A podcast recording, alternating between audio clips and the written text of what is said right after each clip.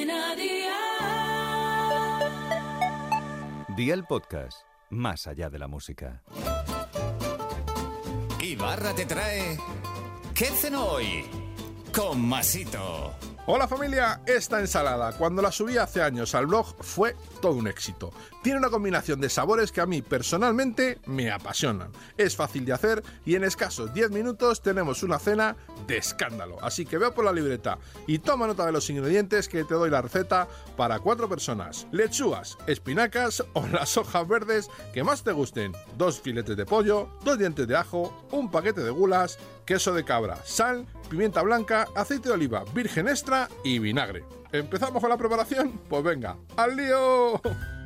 Salpimenta los filetes de pollo y pícalos en láminas finas o en dados. Pica el ajo en trozos muy pequeñitos. Pon aceite de oliva virgen extra y a un fuego de 6 sobre 9 dora los ajos.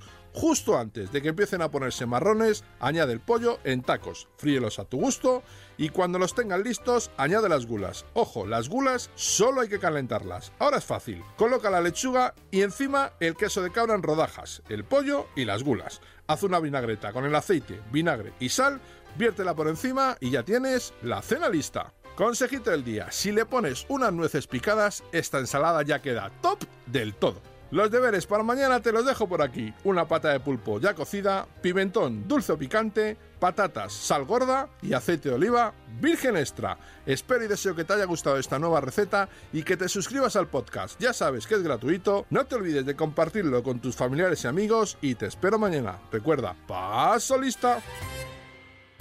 Cadena.